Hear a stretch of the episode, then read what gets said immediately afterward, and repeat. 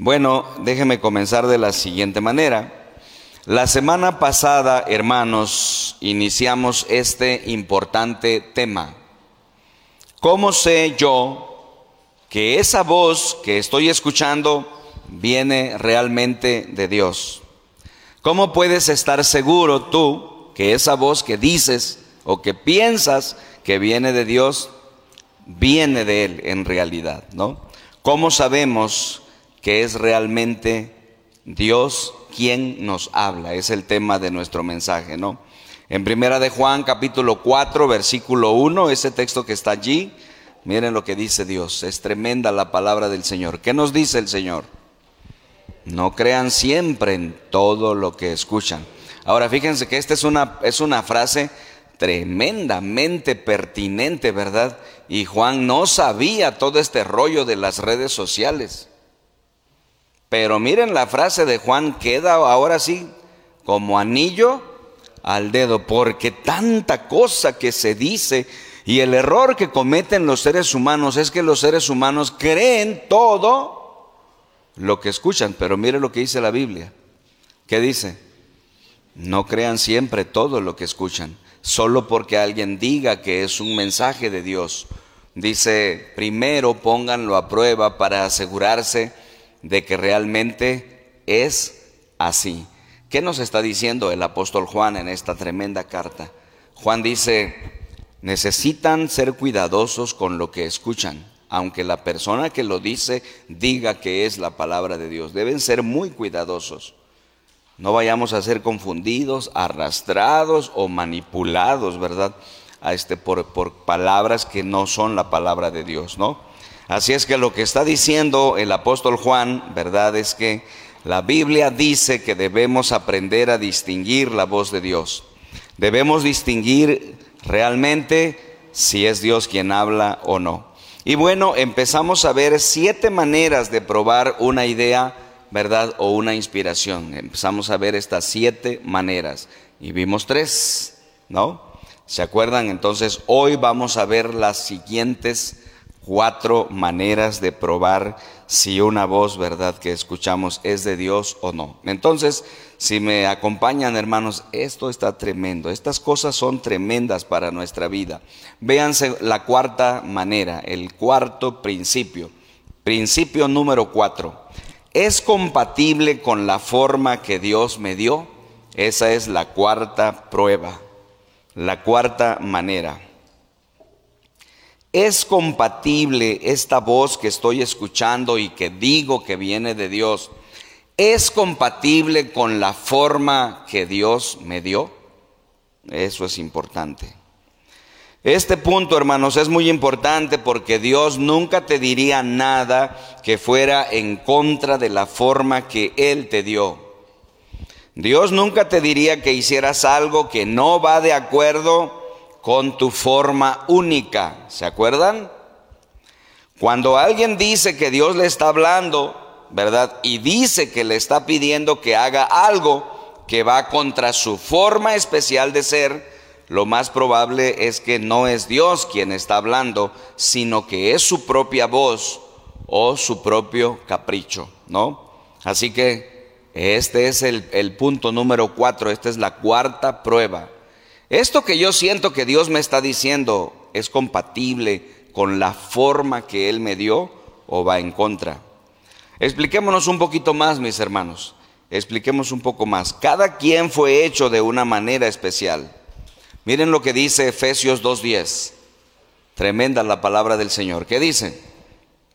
Somos, dice, porque somos hechura de Dios, creados en Cristo Jesús para buenas obras, las cuales Dios dispuso de antemano a fin de que las pongamos en práctica. ¿Qué quiere decir esto? ¿Qué quiere decir el apóstol Pablo?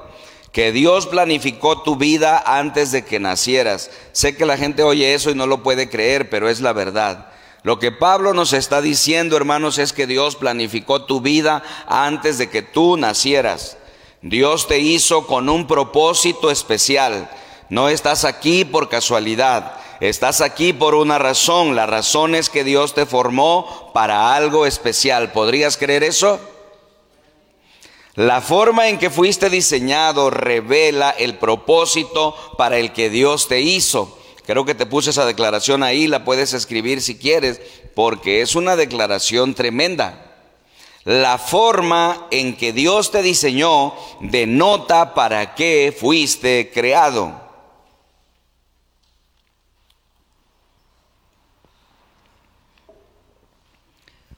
¿Te das cuenta de esto?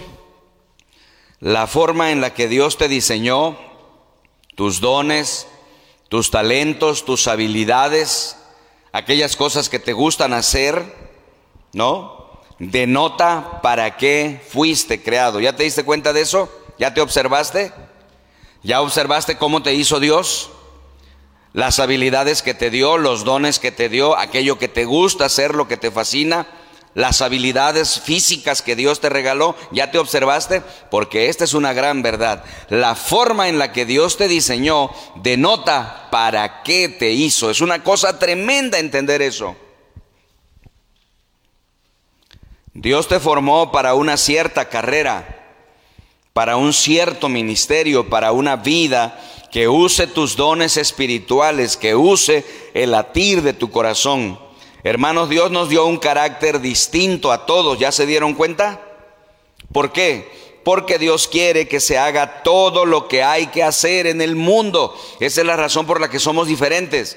Dios te hizo a ti de una manera y a tu hermano lo hizo de otra manera. ¿Sabe por qué? Porque Dios tiene mucho que hacer en el mundo y por eso hizo personas distintas.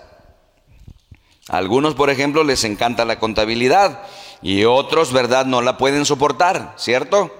Algunos les encanta la mecánica, otros no soportan la mecánica. algunos les encanta la cocina y otros detestan la cocina. ¿Ya se dieron cuenta de eso? Observa tu propia vida para que te des cuenta con qué propósito te hizo Dios. Dios puso en ti habilidades, dones, talentos, capacidades, porque Él cuando te diseñó tenía un plan para ti. Qué hermoso, bendito sea su nombre. ¿No? Ahora escuchen.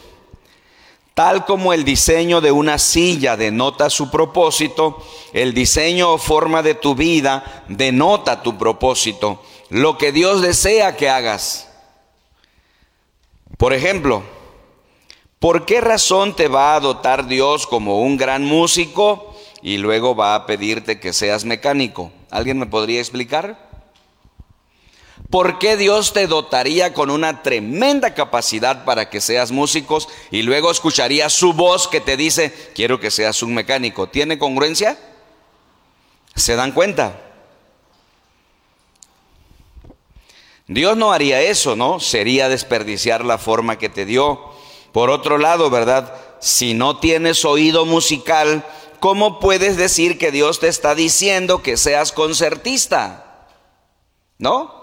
No tienes el oído musical, entonces tú dices, es que Dios me habló, me está hablando y me dice que yo sea concertista. Es muy probable que esa no es la voz de Dios. ¿La voz de quién es? Es tu propia voz, es la voz de tu capricho. Si tú quieres aprender a oír a Dios, este es un punto vital en la vida.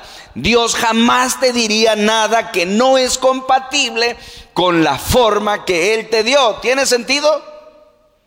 Sí, claro. Escuchen, hermanos. Cuando Dios pone una idea en tu mente o dices que te habló, entonces debes preguntarte, ¿es compatible con la forma que Dios me dio? Si Dios me dijera, por ejemplo, quiero que renuncies a la PIB Jalapa, a vida plena Jalapa, y que seas un contador yo sabría sin lugar a dudas que esa voz no viene de Dios, porque no me gusta la contabilidad. Es decir, Dios no me pediría hacer algo para lo que no me formó. ¿Tiene sentido, hermanos? ¿Capichi? Qué tremendo, ¿verdad? Eso te va a ahorrar muchos problemas en tu vida y te va a ahorrar muchos problemas en la vida de tus hijos. Tú podrás instruirles, podrás decirles cómo habla Dios, cómo puedes oír su voz, porque de repente un hijo tuyo te dice, es que Dios me está diciendo que haga eso, pero como tú conoces la palabra de Dios, lo puedes orientar para que no se equivoque. ¿Ves la relevancia del asunto? Dios dice que puedes descubrir mucho en cuanto a su voluntad para tu vida solo con observar, ¿verdad? ¿Para qué eres bueno? ¿No? Miren lo que dice Romanos 12:6, es el segundo texto. Dios dice, nos ha dado a todos, ¿qué dice? Diferentes capacidades. ¿Qué significa eso? Hermanos, la voz de Dios no contradice la forma que Él te dio.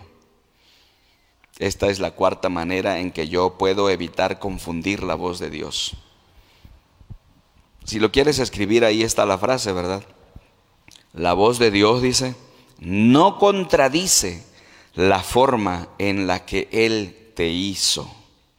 ¿No? Entonces, tremenda, ¿verdad? Bendito sea nuestro Dios. Vayamos a la número 5, por favor. Vean la número 5. Siete maneras de comprobar la voz de Dios. ¿Es Dios quien me está hablando? Entonces la cuatro, me pregunto, ¿es compatible con la forma que Dios me dio? Ahora viene la número cinco. ¿Es un asunto que me concierne? Esta está muy buena, esta está muy buena, te vas a sorprender.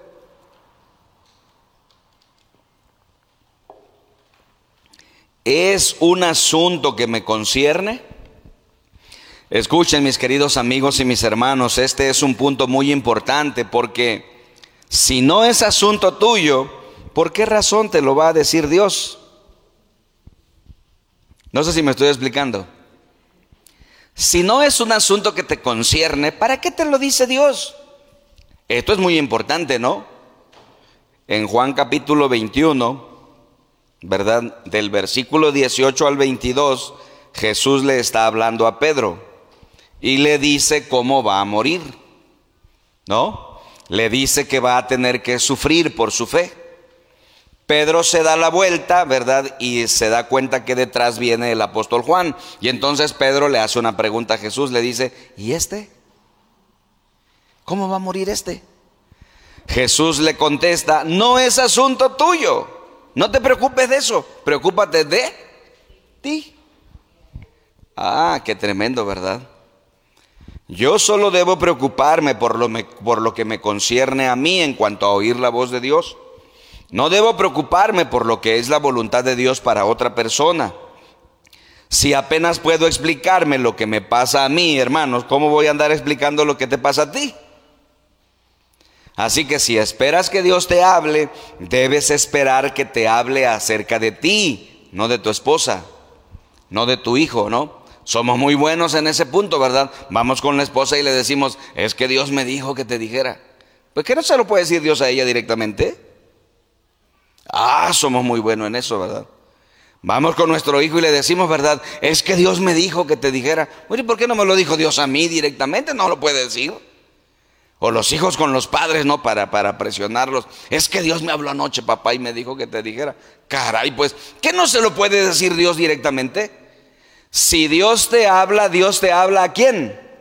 A ti es lo que a ti te concierne, no lo que le concierne a otro. Jesús le dice a Pedro, ¿qué te importa? O sea, deja a Juan, el asunto es tuyo. Qué tremendo, ¿verdad?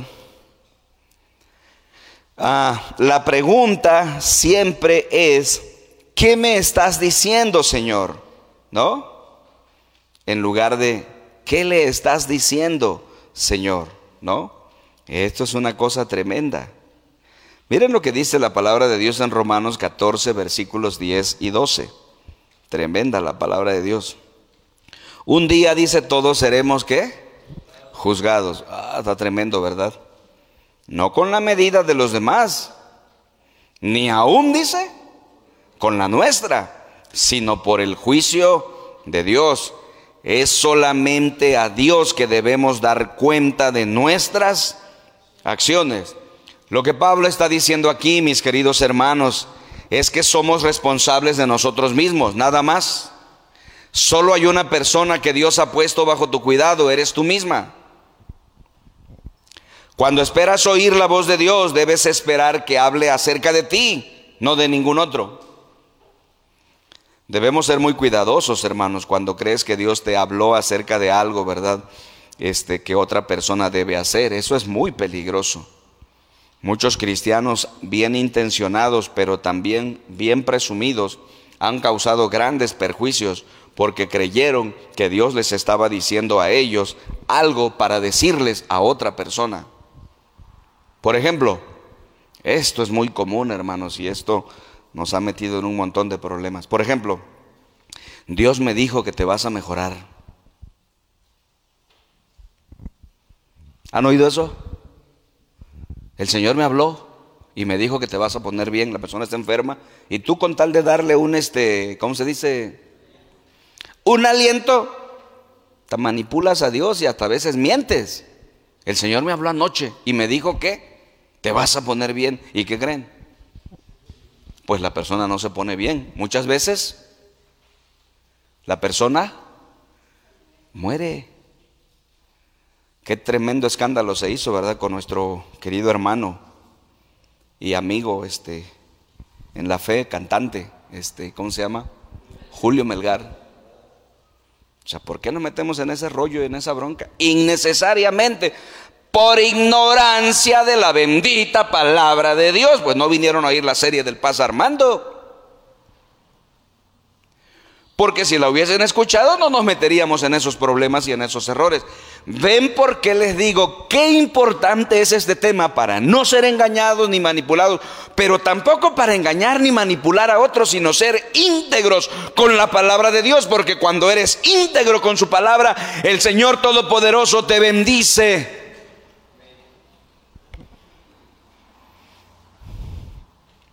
¿Cuántos líderes y pastores le dijeron a Julio Melgar que se iba a poner bien? ¿Cuántos? Muchos. Pastorzotes. Pastorzazos. Todos se equivocaron. Porque nuestro querido hermano finalmente murió. Está en la presencia de Dios.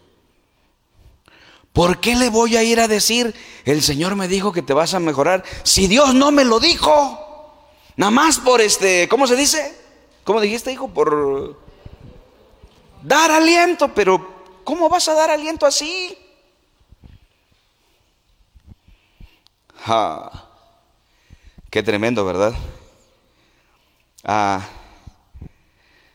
o esta otra, ¿verdad? Quizá esta no es tan grave, pero igual es igual de perniciosa. Dios me dijo que debes invertir todo tu dinero conmigo. O esta otra, Dios me dijo cuál es tu pecado oculto. Esa está tremenda, no es muy popular. El Señor me habló y me dijo cuál es tu pecado. Escuchen, ¿por qué razón va a querer Dios decirte cuál es mi pecado oculto? Yo conozco mi pecado oculto, tú conoces tu pecado oculto, ¿no? Dios conoce mi pecado oculto. Todos tenemos acceso directo a Dios. Dios nos puede hablar a cada uno de nosotros directamente, ¿no es así? ¿Por qué necesitaría Dios un intermediario? Que alguien le diga. Debes tener mucho, pero mucho cuidado con decir, Dios me dijo que te dijera qué. Mucho cuidado con eso. Todo creyente tiene acceso directo a Dios. No necesita que Dios se lo ande mandando a decir con otro. ¿No se lo puede Dios decir directamente? Así que mis hermanos, ah, si yo tengo dificultad para arreglármela con mis propios pecados y tú tienes dificultad para arreglártela con tus propios pecados, no debemos andarnos preocupando por los pecados ocultos de los demás. Dios me dijo tu pecado oculto, me dijo una persona una vez. ¿Es real esto que les digo? Dios me dijo tu pecado oculto, paz, me dijo. Ajá, le digo, ¿y no te dijo el tuyo? se quedó callada, dejó de estar molestando. ¿Por qué? No sé de dónde agarramos esa idea. Yo creo que de las redes sociales, ¿no? De que de repente se levanta un líder, un pastor, y manipula y llega, que Dios me dijo, y todavía se, se ponen así, ¿no? Como que reciben como ciertos pases mágicos, ¿no? Qué tremendo. Mis queridos hermanos, esta es siempre una tremenda tentación porque siempre nos gusta que se haga la voluntad de Dios en los bueyes de mi compadre. ¿No? Somos muy buenos a que se haga la voluntad de Dios. Sí, pero ¿en quién? En los bueyes de mi compadre. Ahora, Creo que les puse ahí, ¿verdad? Si le das la vuelta a tu guía. Creo que les puse ahí, ¿verdad? La voz de Dios te habla a ti, no, no, perdón, te habla de ti, no de otros. Bueno, ese punto ya, ya lo pusimos, ¿no?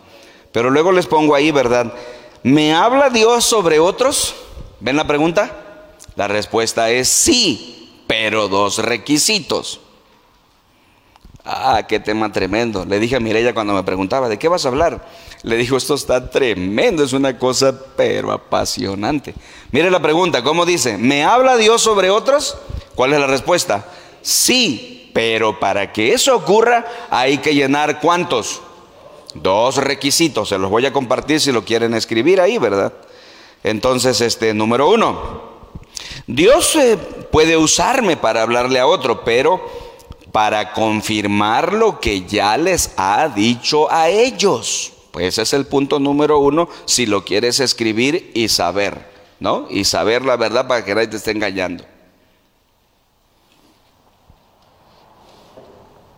Vamos atrasados los chavos, ¿verdad? Allá arriba. Pongan por favor ahí el número uno si, si es tan amable para ayudar a nuestros hermanos preciosos. O sea, ¿Cuándo Dios sí me puede usar para decirle algo a otra persona? Ahora ya saben la respuesta. ¿Cuándo? Para confirmar lo que ya les dijo a ellos. O sea, Dios primero ya se los dijo a quién? A ellos y tal vez no entienden. Entonces sí puede ser que Dios me use para confirmarlo, pero no antes. Esto fue lo que aprendimos en el estudio bíblico de Samuel. ¿Recuerdan? Dios le dijo a Samuel algo tremendo sobre otra persona. ¿Qué persona fue? Elí. Y, Elí, y perdón, Samuel no se lo quiere decir porque es algo terrible. Elí lo pone bajo juramento y le dice, no me guardes nada. Samuel no se lo quiere decir, finalmente se lo dice. Pero lo que el mensaje que Samuel tenía que darle a Elí, Dios ya se lo había dicho a quién? A Elí varias veces y no quería escuchar. Es muy improbable que Dios te diga, ¿verdad?, a ti antes que a ellos. Dios te usa para confirmar lo que Él ya dijo. Muchas veces Dios me habló, pero yo no estuve seguro de que fuera Él. Así es que vino otra persona y me dijo, siento que está ocurriendo esto, Armando. Y entonces dije, es la confirmación de Dios. Pero ya Dios me lo había dicho primero a mí. Y número dos, si lo quieres escribir, porque es muy importante. Por lo general lo hace sin que tú te des cuenta. Esa es la segunda forma en la que Dios podría decirte algo a ti para decírselo a otra persona. Entonces, ¿cómo lo hace Dios? Número dos, por lo general lo hace sin que tú te des cuenta. Mire nada más, qué cosa tremenda. ¿Por qué? Porque así tu ego no se interpone en el camino y comiences a sentirte orgulloso y comiences a creer que eres un super santo. Así que Dios puede darme a mí un mensaje para Mandy, ¿no? Y yo se lo puedo dar a Mandy y puede ser que en eso Dios le esté confirmando a él, pero yo ni me doy cuenta. Les conté recientemente, ¿verdad? Un, incidente que ocurrió en mi vida, este, recientemente, hace como dos o tres semanas. En son de broma, yo le dije a un pastor amigo, ¿verdad? Este, en son de broma, hermanos. Está muy metido en las cuestiones de la administración y detalles así, ¿no? Entonces, yo le dije en son de broma, ¿no? Porque a veces nos hacemos bromas. Le dije, ya deja ese rollerío de, de, la administración y de los esquemas. Dios no te llamó a eso, ya ponte a estudiar. Dios te llamó a prepararte para predicar la palabra de Dios. Era una broma, nada más era para, pues, sí, una broma pastoral, ¿no? Se lo escribí en un chat. Y este, después que lo escribí me quedé pensando dije yo, ah, su mecha, ¿no será que Dios le habló a través de mí? Ya me quedé, no, no sabía. Después pasados unas horas, ¿verdad? Esta persona me habló y me dijo, oye, eso que me escribiste, me lo escribiste en son de broma, ¿no? Sí, le dije. Así lo tomé, dice, cuando tú lo escribiste, pues ya me puso una, un este, una carita, ¿no? De que, jajaja. Ja, ja. Este dice, pero fíjate que después me quedé reflexionando y creo que Dios me habló a través de ti. Yo le dije, pues fíjate que cuando yo te lo dije, yo te lo dije en son de broma. Pero después me quedé reflexionando y dije, ¿no sería la voz de Dios? Por lo general, hermanos, cuando Dios nos usa para decirle algo a otra persona, lo hace sin que te des cuenta. ¿Por qué? Todos lo captamos en este momento. Porque de esa manera evita que nuestro ego se interponga y que nosotros andemos presumiendo así como pavos reales, ¿no? Como dices, este, ¿verdad? Nos, nos inflamos como pavos reales y decimos, yo soy un super santo porque a mí me usa Dios para decirte cosas. A ti no. ¿No? Qué tremendo. Qué tremendo. Entonces, hermanos, este punto es sumamente importante. Cuando Dios nos habla, hermanos, necesitamos preguntarnos, ¿qué me está diciendo Dios a mí? Porque normalmente cuando Dios nos habla, te habla a ti, no te habla de otras personas. ¿No? Qué tremendo. Qué diferente es Dios, ¿ya se dieron cuenta? Me encanta el Señor, qué diferente es a nosotros. Cuando nosotros nos reunimos como amigos a desayunar juntos, a tomar un café y empezamos a platicar. Cuando las mujeres se reúnen, ¿verdad? A tomar un café, a platicar. Normalmente los seres humanos es triste, pero así es. Empezamos a hablar de quién? De otras personas. Perdón, somos bien este chismosos. A menos que las personas que se reúnan ya trascendieron esa etapa y cuando se reúnen ya no hablan de otras personas, hablan de quién? De sí mismos. ¿No? Yo me reúno con algunos de ustedes e inmediatamente pienso, vamos a hablar de nosotros. ¿Cómo vamos creciendo? ¿Qué dudas tienes? Y procuramos no estar hablando de otras personas. Pero los seres humanos que no conocen a Dios, pues normalmente son así. Hermanos, Dios no es así. Cuando Dios habla contigo, no habla de otros. No llega Dios, ¿verdad? Con, con Jesse y le dice, ¿qué crees, Jesse? Y te empieza Dios a hablar de otra persona. No, eso sería este chisme. Y Dios no hace eso. Bendito sea nuestro Padre amado, Dios íntegro y santo, y nos llama a todos a ser así. Y cuando nosotros nos enfocamos y aprendemos de su palabra a ser así, Él empieza a bendecirnos cada vez más. Bendito sea su nombre. Amén. Número 6, va el número 6, por favor. Miren, toca el número 6, qué tremendo. Esta número 6 está muy buena, ¿eh? Son siete pruebas y cada una está tremenda. Número 6, dice, ¿me trae convicción de pecado o condenación?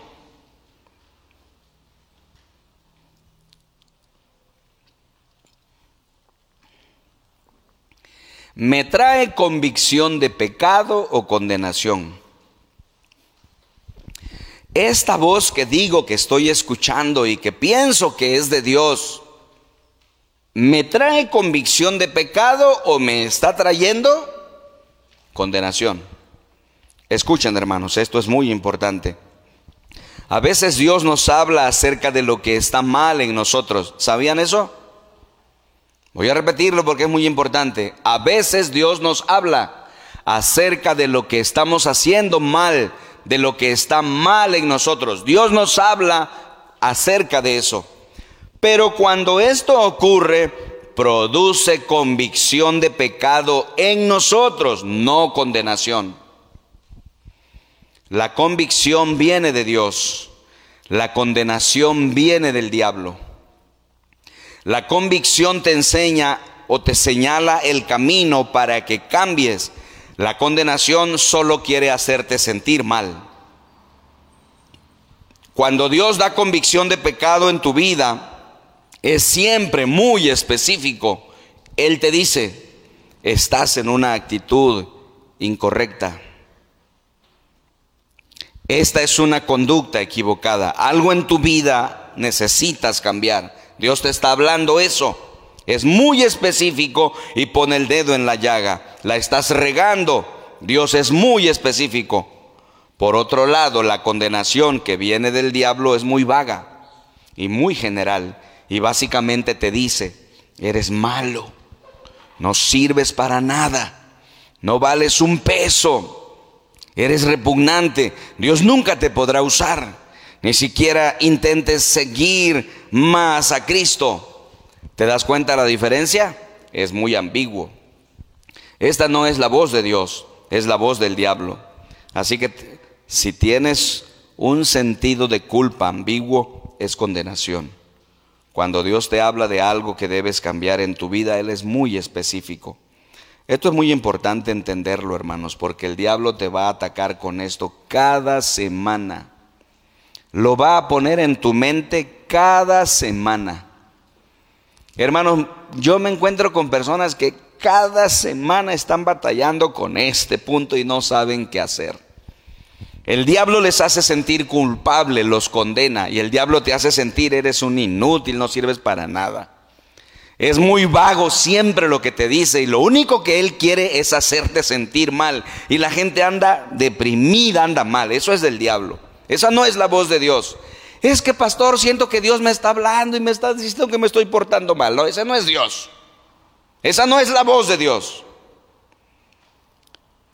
Mis hermanos, cuando Dios nos está hablando, Dios es muy específico y dice, estás mal en eso y quiero que cambies. No te quiere hacer sentir culpable. Dios quiere que tú cambies. El diablo quiere que tú te sientas culpable todo el tiempo, ¿no? Así que mis queridos, mis queridos hermanos, este, la convicción siempre te lleva para que cambies. La condenación lo único que hace, pues, es hacerte sentir mal, ¿no? Cuando Dios te habla, te dice, esto es lo que anda mal en tu vida y quiero que cambies. Te dice cosas específicas. Consecuentemente, eso te lleva a la confesión, luego al arrepentimiento y luego al perdón, ¿verdad? Y el sentimiento se va, ya estás tranquilo. En cambio, la condenación, ¿verdad? El diablo te dice, no vales nada. Y tú te dices ser cristiano, ¿quién te crees que eres? Deberías dejar de tratar de vivir para Dios porque no vas a lograr nada. Satanás siempre te está humillando. La convicción de pecado viene de Dios, del Espíritu Santo. La condenación viene del diablo y debes saber distinguir la una de otra, porque si no, vas a estar atormentado todo el tiempo. Hay demasiados cristianos, hermanos, que confunden su baja autoestima con la voz de Dios. Hay cristianos que están confundiendo su baja autoestima con la voz de Dios. Lo que hacen es escuchar la voz de su padre, la voz de, sus, de su pasado, de padres difíciles de complacer, que no importa, ¿verdad?, cuánto esfuerzo hacían, nunca era suficiente. Esa voz que escuchan es la voz de su pasado y la están poniendo en la boca de su Padre Celestial y creen que Dios está enojado con ellos todo el tiempo. No es así. Dios no está esperando la oportunidad de ponerte una paliza. Ese no es Dios. Esa es la voz de tu pasado. No digas que es la voz de Dios. Dios no te está hablando. Necesitas entender este punto. Esa voz que dices que estás escuchando, ¿te trae convicción de pecado o te trae condenación? Si te trae convicción es la voz de Dios porque Él quiere que cambies. Pero si te trae condenación y solo te está humillando, esa es la voz del diablo. Es la voz del pasado. Qué importante es este punto. Tremendo, ¿verdad? Caso 6, voy a presentarles el caso 6. Ven que este, hemos estado presentando casos, ejemplos, y le toca otra vez al hermano Juanito, es el hermano Juanito otra vez. Es el caso 6. El hermano Juanito habla con su esposa y le dice, soy una basura. Su esposa le dice, eso no es cierto, Juanito, pero él afirma que Dios le dijo que era una basura. Pregunto a la congregación que ahora tiene mucho conocimiento de la palabra de Dios, ¿esa voz que Juanito está escuchando de verdad es la voz de Dios? No, ¿la voz de quién es? Es del diablo.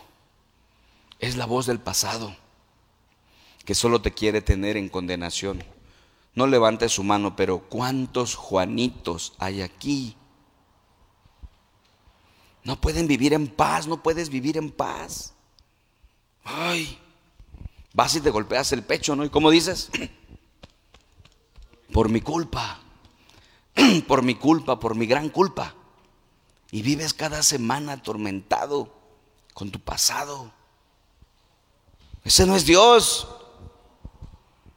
Escuchen hermanos, si eres cristiano, si has puesto tu fe en Jesucristo y le pediste perdón por todos tus pecados hace tiempo, y le pediste a Jesucristo que fuera tu Salvador y tu Señor personal, eso quiere decir lo siguiente, todos tus pecados ya han sido perdonados por la sangre de Jesucristo en la cruz. Muchos creen que para ser espiritual uno debe andar por ahí todo el tiempo diciendo, me siento culpable, me siento culpable, le fallé a Dios. No, eso no es espiritualidad, eso es andarle creyendo al diablo. Durante mucho tiempo batallé con eso en mis primeros años de caminar como cristiano. Pero gracias a Dios tiene muchos años que no batallo con eso, bendito sea su nombre. No me siento culpable, no me siento en condenación. Le creo a Jesús, he creído en Él, entregué mi vida. Él es mi Señor, Él es mi Salvador. Todos mis pecados han sido perdonados. Duermo en paz, camino con la confianza del amor de Dios en mi vida. Ahora pues ninguna condenación hay para los que están en Cristo Jesús.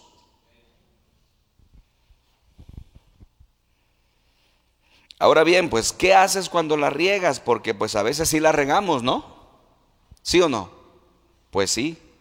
Pues inmediatamente vas a Dios y confiesas. Mira lo que dice Primera de Juan 1.9, bendita sea la palabra. ¿Qué dice?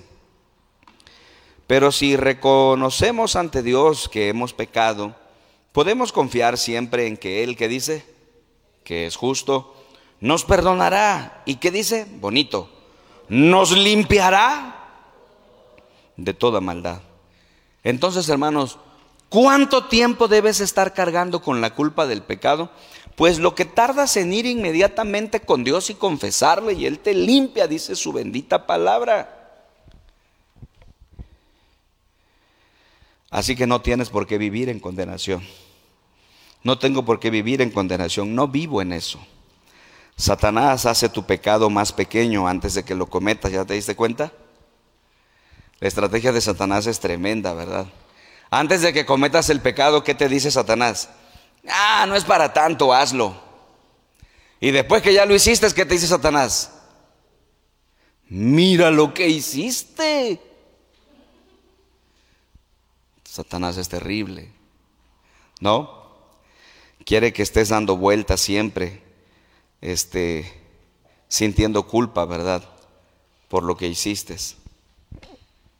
Pero si lo has confesado y estás perdonado, toda culpa que sientas después de confesarlo no proviene de Dios, proviene del diablo. Mira lo que dice Apocalipsis acerca del diablo, mira cómo lo califica, cómo lo llama, cómo lo llama.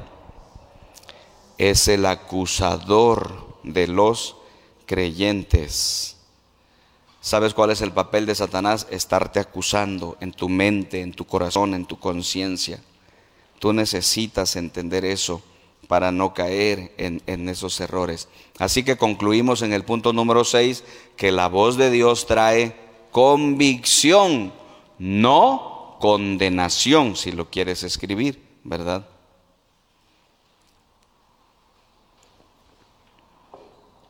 Y finalmente la número 7, me hace sentir la paz de Dios, es la séptima prueba que le hago a esa voz que estoy escuchando para ver si es la voz de Dios o no.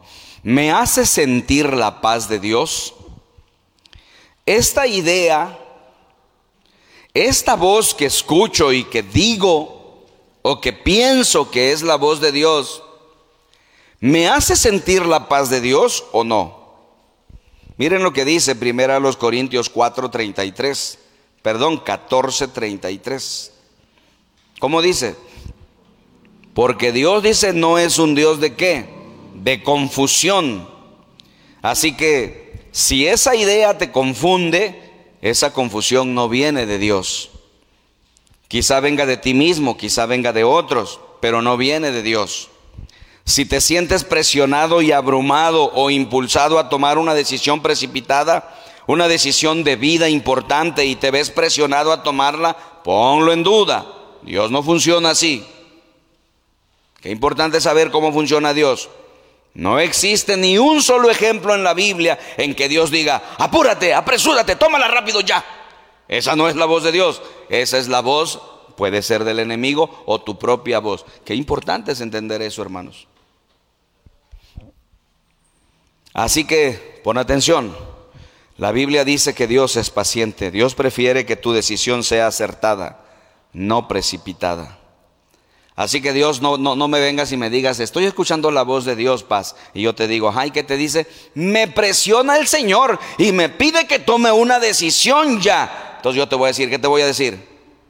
No, esa no es la voz de Dios. ¿Quién sabe qué voz será? Puede ser la voz del diablo, puede ser la voz de tu conciencia, puede ser la voz de tu pasado, no sé qué voz sea, pero la voz de Dios no es, porque la voz de Dios jamás te presiona, no te mueve a confusión.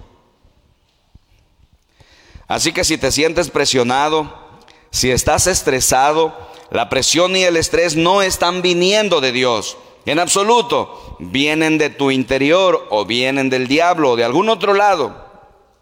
Dime una cosa, ¿tú quieres que tus hijos sientan estrés, se presionen? ¿Te gustaría eso de tus hijos? Pues no, ¿verdad? Tampoco tu Padre Celestial quiere que tú sientas eso.